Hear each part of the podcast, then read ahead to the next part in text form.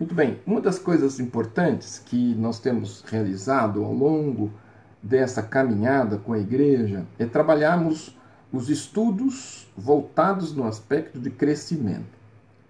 E a melhor maneira para que a igreja possa crescer no conhecimento, assim como também amadurecer na fé, é podermos entendermos quais são os princípios que a Bíblia nos traz, a fim de que possamos é, crescermos no aspecto de conhecimento.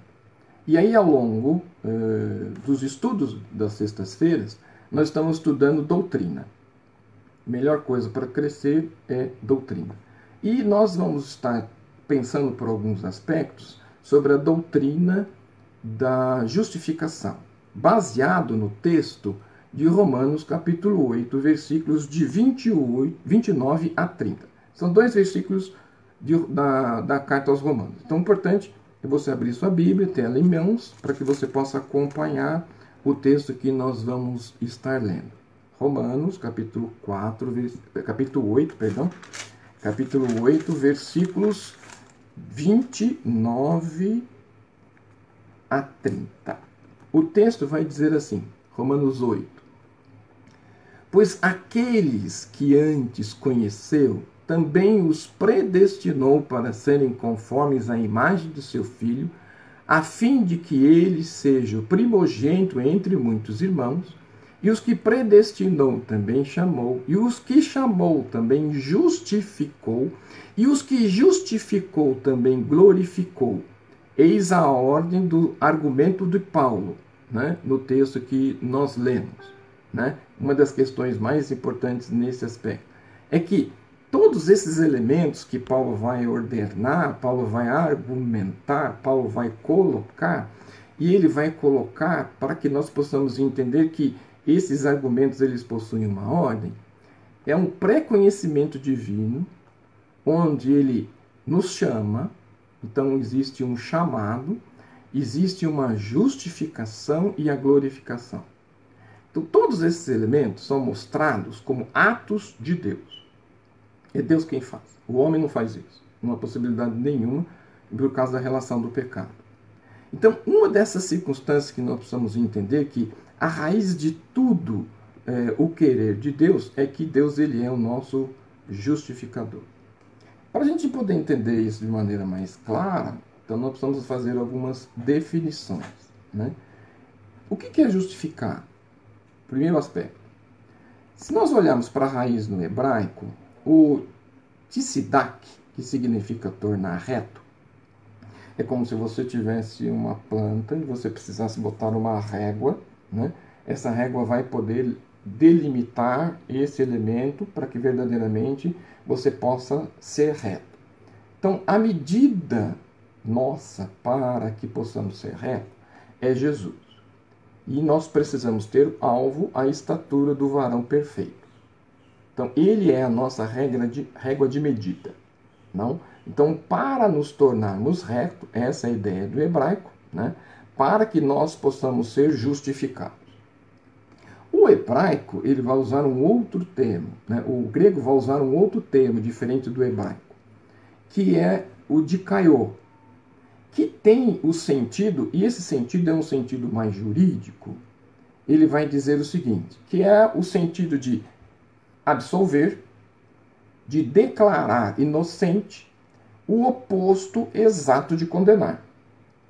Então, nós vamos observar que nesse texto, ou na ideia que Paulo vai estar construindo da teologia da igreja, Paulo vai então dissociar né, aquilo que o hebraico está dizendo sobre o aspecto de justificar, que é tornar reto. No, hebraico, no grego, ele vai dizer sobre a questão do termo jurídico, que vai falar sobre o aspecto de absolver, de declarar inocente, que vai estar opondo ao aspecto de condenar.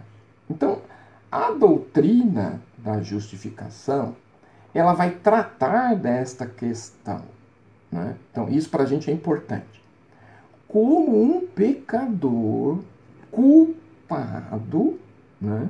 Diante de Deus e condenado pelos seus pecados, ele pode ser declarado inocente.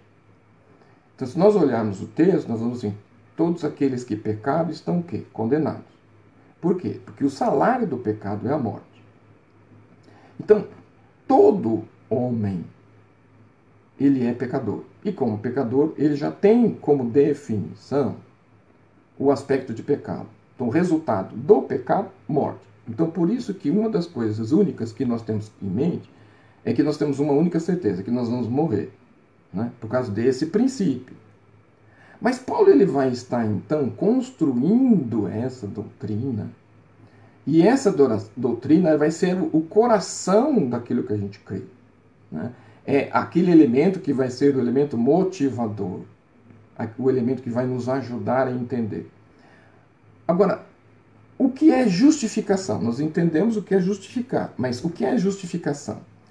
Se nós buscarmos uma definição teológica, é o seguinte: é o ato de Deus que redime o pecado do homem culpado e que os reputa como retos. E ele faz isso gratuitamente pela sua graça, mediante a fé em Cristo, que é a base da nossa fé. Então, é, não são suas próprias obras. O homem não pode fazer nada que possa trazer algum benefício para ele. Então, é, muitas vezes as pessoas pensam assim que obras resolvem, não resolvem. Por quê? Porque o ato de Deus, esse ato de Deus, faz com que ele venha e redime os nossos pecados, a nossa culpa e nos faz sermos reputados como justificados pela obra de Cristo. Então, pelo primeiro Adão entra o pecado. Esse pecado ele, ele entra pela questão da humanidade. Então, todo ser humano ele é pecador em essência. Cristo, alguns colocam como um segundo Adão, ele morre por toda a humanidade então, pelo primeiro Adão entrou o pecado, em Cristo todos nós somos justificados, os nossos pecados eles são perdoados, a nossa culpa do pecado é retirada. Essa é uma ação gratuita de Deus, por isso sua graça, um favor que Cristo nos faz. E nós não merecíamos esse favor, mas recebemos e como recebemos? Mediante a nossa fé, fé essa que nós depositamos em Cristo Jesus. Isso é a base para nós entendermos essa doutrina, compreendemos que na verdade não são as nossas obras, mas isso já tinha sido estabelecido na eternidade, antes do homem ser criado, né? Então, antes de Deus criar o homem, Deus já sabia que o homem pecaria, se separaria. Cristo voluntariamente se coloca para resgatar este homem. Né? Este homem, então, é resgatado através do ato voluntário de Cristo, do ato gracioso de Cristo. À medida que nós cremos em Jesus, então significa que nós vamos ter os nossos pecados perdoados e aí sim nós vamos ter a eternidade garantida em Cristo. Né? Então, uma das questões que nós precisamos entender é que não é pelas nossas obras, mas sim pelo representante obediente à lei, Jesus, que derramou seus pecados, o seu sangue pelos nossos pecados, derramou o seu sangue a nosso favor e por isso nós podemos então termos as nossas, os nossos pecados perdoados. Então, para a gente poder ter isso como definição, e para que nós possamos ter isso como entendimento, abra sua Bíblia em Romanos capítulo 3, versículo de número 23 a 26. Lá em Romanos, no capítulo 3, versículos 23 a 26, nós vamos ter o seguinte elemento: Todos pecaram e destituídos estão da glória de Deus, sendo justificados gratuitamente pela sua graça, pela redenção que é em Cristo Jesus, a qual Deus propôs para a propiciação pela fé no seu sangue, para demonstrar a sua justiça pela remissão dos pecados dantes cometidos sob a paciência de Deus, para demonstração da sua justiça nesse tempo presente, para que ele seja justo e justificador daqueles que têm fé em Jesus. Então, princípio, todos pecaram.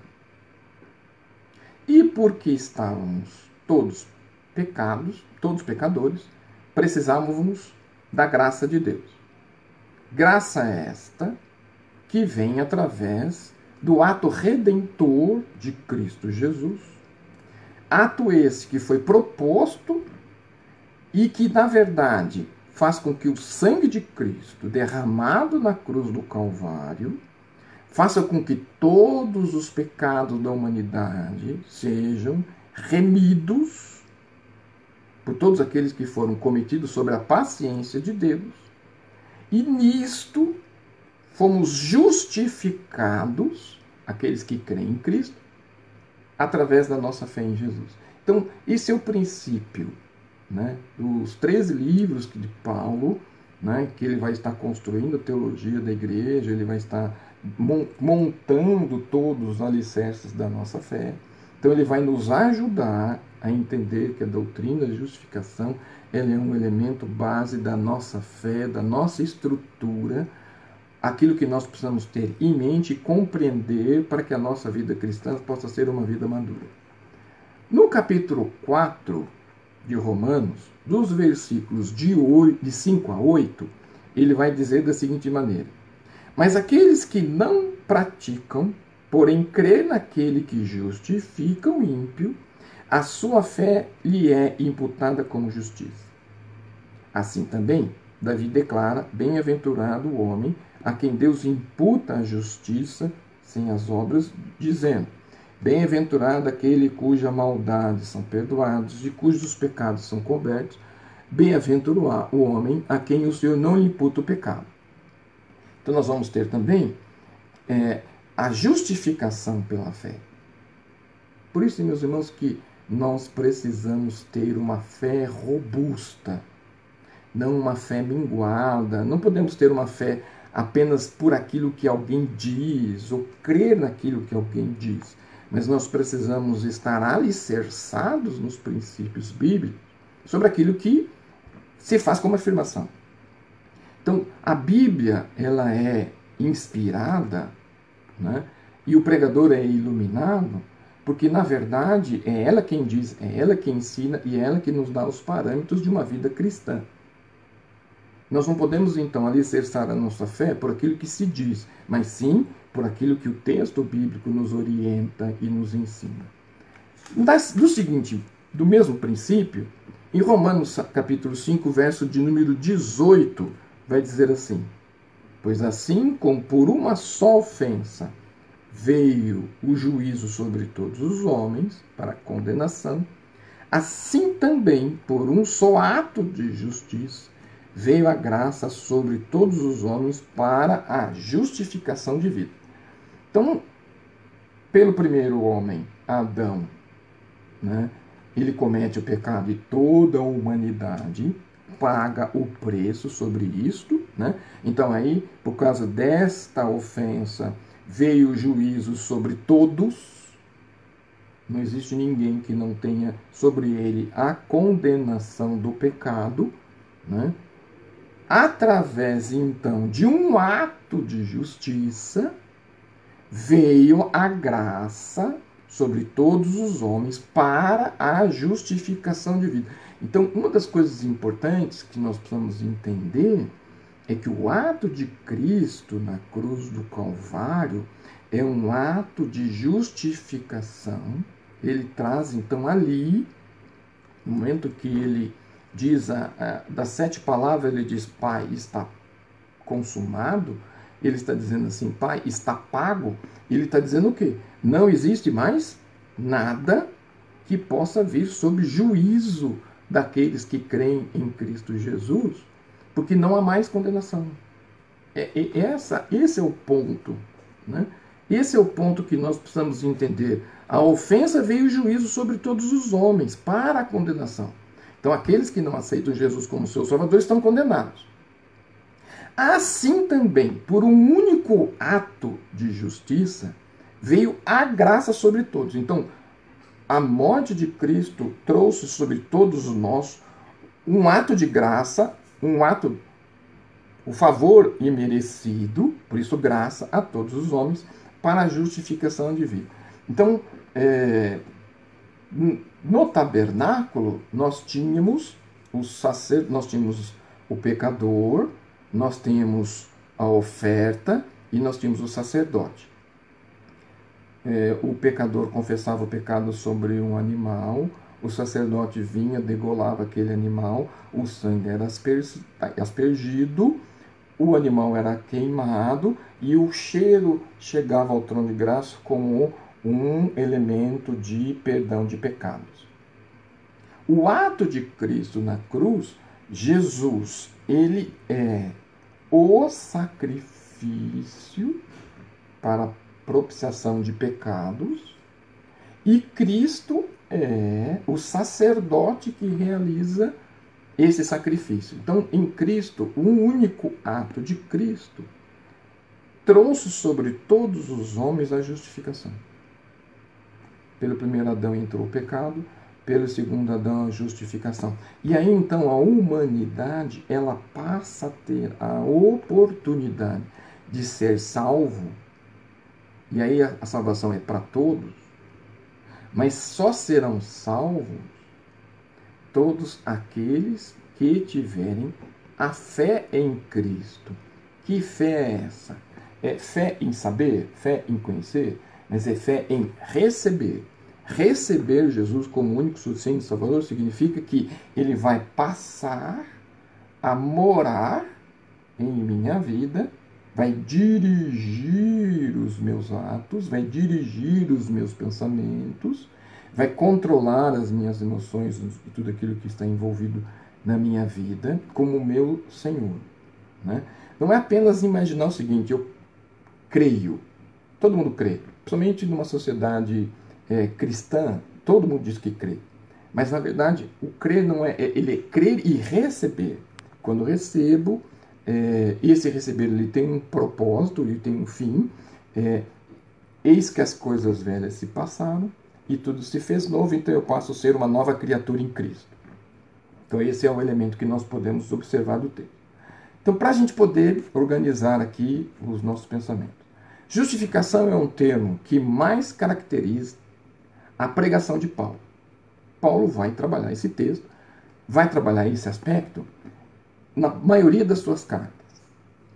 E nós podemos resumir o que Paulo está colocando, ou Paulo está defendendo, ou Paulo está dizendo.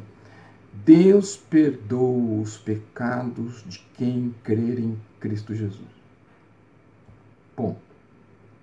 A ideia de um pecador condenado diante de um tribunal é que este pecador, que já tem uma sentença, como é que ele pode ser declarado como inocente?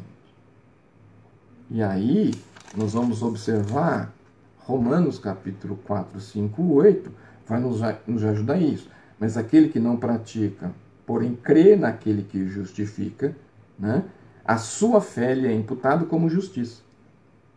Então a fé ela é importante. E ela vem para nos justificar. O que, que significa isso? Então a nossa fé vem para nos perdoar. Perdoar-nos significa cobrir os nossos pecados.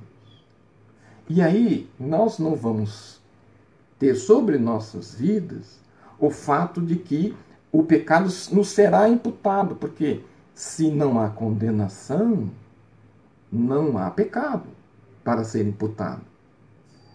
Por que isso? Ou como isso? Né? Ou, ou como isso significa? Ou como isso se justifica? Ou como isso acontece? Ou como isso é, nos permite vivermos e compreendermos esse aspecto? Por isso que a doutrina da justificação é importante, para a gente poder ter em mente esses valores, essa compreensão. Porque é, você precisa entender né, que Deus nos quer retos, nós precisamos entender que nós somos declarados culpados pelos nossos pecados e agora nós precisamos buscar a nossa inocência, porque nós já estamos condenados. E Cristo vai nos permitir isso, Cristo vai nos, nos trazer isso. Para que nós possamos compreender isso de maneira um pouco mais clara, então nós precisamos entender o seguinte: eu preciso de três elementos. Eu preciso de um juiz, um tribunal e um réu. Porque Paulo vai construir, dentro de uma linguagem jurídica, todos os aspectos voltados a essa questão. Né? Então, Paulo ele vai é, trazer esse contexto. E uma das coisas interessantes, Paulo, por ele ser conhecedor da lei, por ele ter um conhecimento grande, por ele ser uma pessoa com uma cultura muito grande, Paulo então ele vai trabalhar essa concepção dentro de um tribunal. Né? Então ele vai usar uma linguagem do tribunal. E Paulo vai dizer o seguinte: então nós vamos precisar de um juiz, nós vamos precisar de um tribunal e de um réu.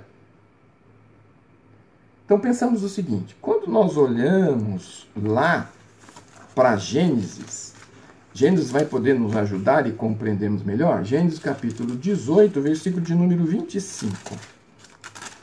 Gênesis capítulo 18, versículo de número 25. E ele vai dizer assim: Longe de ti faça tal coisa, que mates o justo com o ímpio.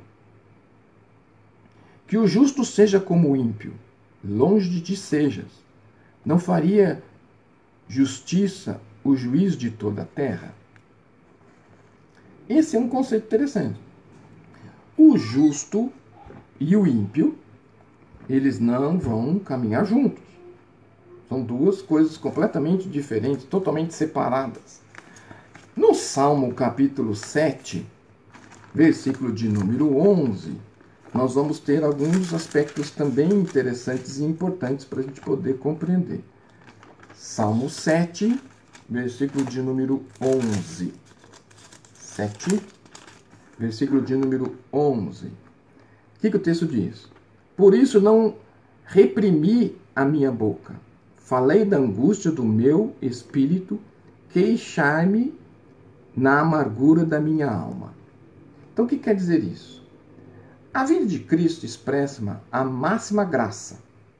E essa graça, isso não significa que ele deixou de nos julgar. Pelo contrário, ele vai continuar nos julgando, ele vai continuar agindo sobre as nossas vidas. E uma das coisas que nós precisamos entender é que o julgamento que Deus vai nos fazer, a medida que Deus vai usar para nos julgar, ele tem um padrão. E esse padrão é Cristo.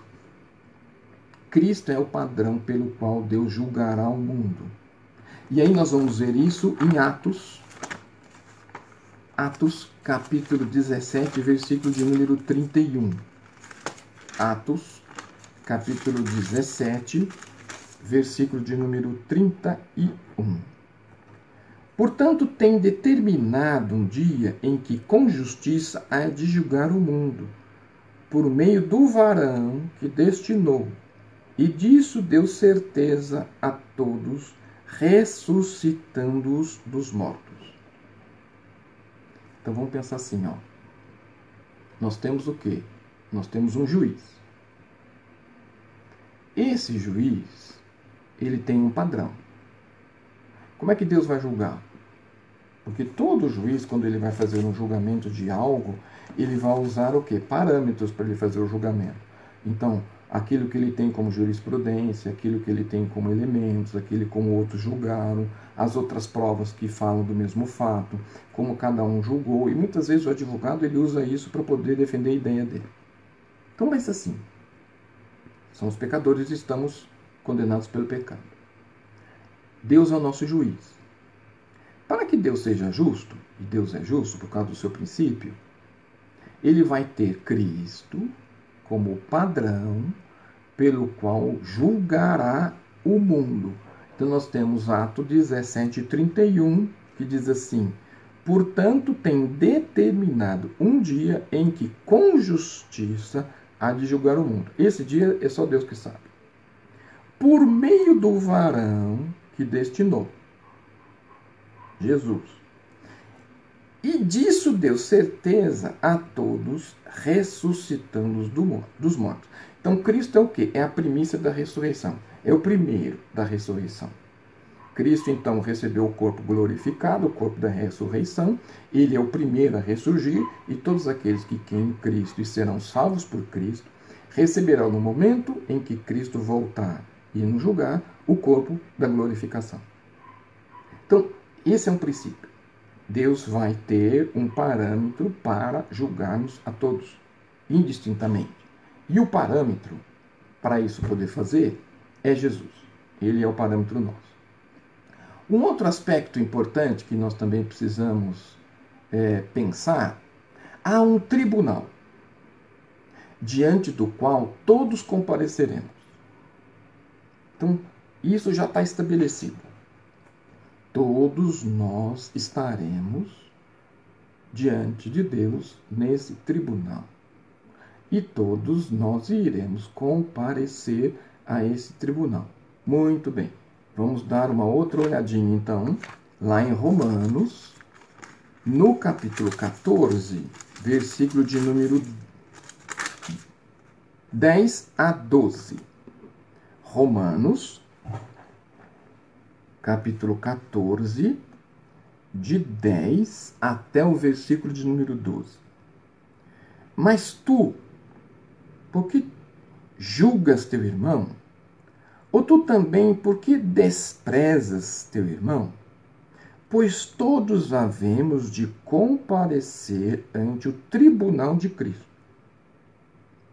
Porque está escrito: pela minha vida, diz o Senhor, todos os joelhos se dobrará diante de mim, e toda língua confessará a Deus de maneira que cada um de nós dará conta de si mesmo a Deus. Romanos, ele está, Paulo está através de Romanos nos dizendo que nesse tribunal nós vamos estar, nós seremos julgados, nós estaremos de joelhos, todos havemos de comparecer e nós vamos prestar contas diante desse tribunal. Então, dentro da doutrina da justificação, esses elementos eles precisam ficar muito claros na nossa mente. Eles precisam ter esses aspectos muito definidos para a gente poder entender o que, se, o que, vai acontecer. Porque as pessoas pensam em Deus como um Deus bom, Deus é, mas esquecem da justiça. Né? Então, Deus é bom? É, providenciou Jesus. Jesus veio como servo. E ele, com todo o seu poder, desvestiu-se dele, vestiu pele humana, viveu como um homem, sofreu como um homem e morreu, ressuscitando para que esse homem pudesse ter vida. Quem é que vem? Não é o Jesus servo. Quem vem é o Jesus justiça. E o Jesus Justiça chega para quê? Para julgar. E o parâmetro para esse julgamento é ele. E uma das coisas que nós precisamos entender é que todos nós estaremos prestando conta. Então, presta... quando a gente vai prestar conta para alguém, muitas vezes a gente é, tenta arrumar uma desculpa alguma coisa, alguma coisa que não deu certo, alguma coisa que não foi bem aquilo. Então você tenta ludibriar a circunstância com alguma coisa. Mas nessa circunstância aqui, né, eu vou me apresentar diante do tribunal de Deus e vou confessar a Ele, toda língua confessará a Deus o que passou. Né? Não tem como você ludibriar ninguém, não tem como você inventar nada, não tem como você é, tentar justificar, porque você vai prestar contas, e a medida de prestar conta é, é resultado. Então, esse é um aspecto importante. Outro fato que Paulo também vai nos ajudar é em 2 Coríntios, no capítulo 5, 10. 2 Coríntios, capítulo 5, versículo de número 10. porque todos devemos comparecer ante o tribunal de Cristo para cada um receba segundo o que tiver feito por meio do corpo, ou bem ou mal. Esse texto de 2 Coríntios aqui, ele é terrível. Por quê? Porque nós vamos comparecer, nós vamos estar diante do tribunal de Cristo, cada um vai receber e vai responder segundo o que tem feito por meio do corpo. E isso vai ser o quê? O resultado de bem ou de mal. E esse resultado já está finalizado. Então isso é muito sério. Então a questão é, não importa quanto tempo de vida cristã você tenha, membro de igreja, nada disso. A questão é o que você tem feito de bem ou mal. E Deus, como Ele conhece os nossos corações, é, juntas e medulas, esquadrinha aquilo que a gente. que ele, ele, por ser detalhista, Deus nos conhece profundamente. Então não tem como a gente enganar. A gente pode enganar gente. Deus não. Isso é sério. Isso é uma questão que nós precisamos parar para pensar. E isso você precisa pensar, porque você vai estar diante dele, no tribunal dele, de joelho, ele vai ter parâmetros e ele vai saber o que de bem e de mal você fez e qual vai ser o resultado. E aí entra aquela questão muitos vão se surpreender de tudo aquilo que assistiram e viram ao longo de suas vidas. Por quê? Porque na verdade a pessoa teve uma cara de crente, mas não tinha vida de crente. Porque na verdade ele era muito mais mal do que bom. E a essência das pessoas vão estar ali em evidência.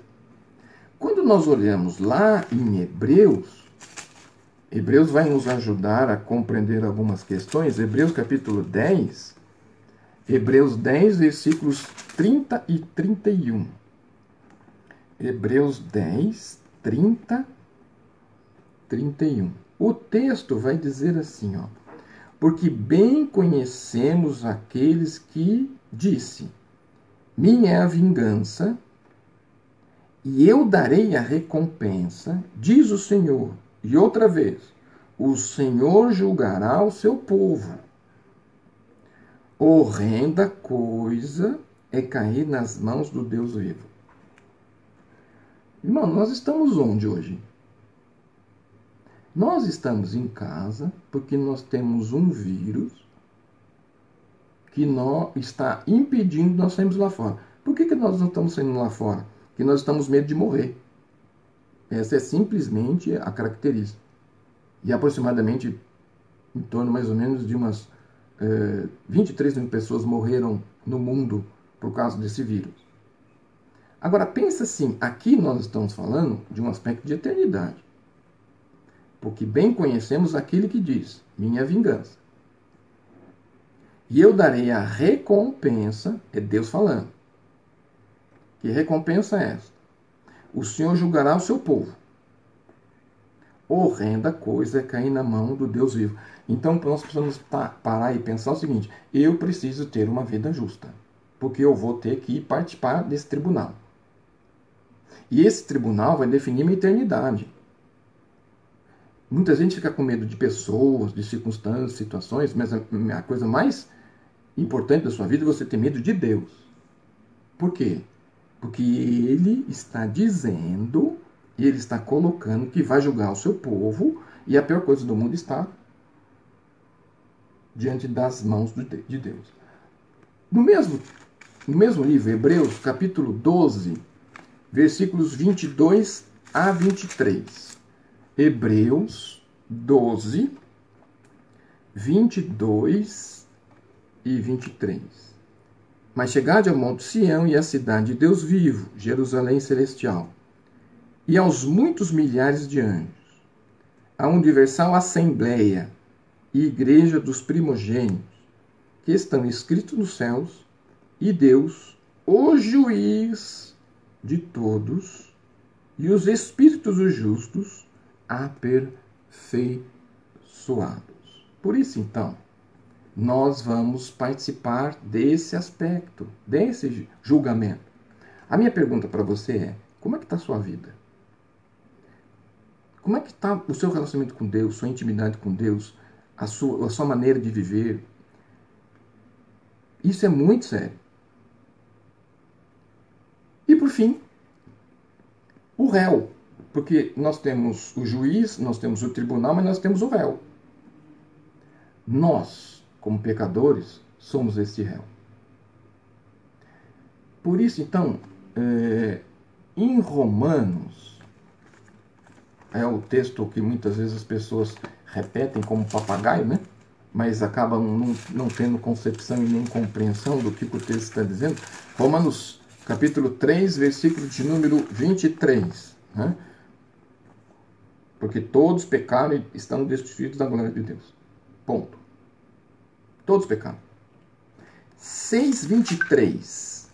Capítulo 6, versículo de número 23.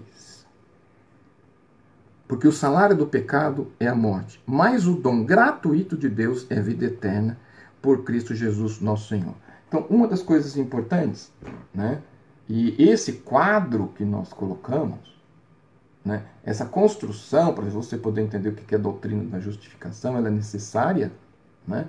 Para aqueles que já conheceram, que já estudaram comigo, né? Nós, eu precisei fazer esse quadro para que os outros pudessem ter em mente o que nós estamos dizendo, que não dá para prosseguir sem esse, essa base, apenas mais um reforço.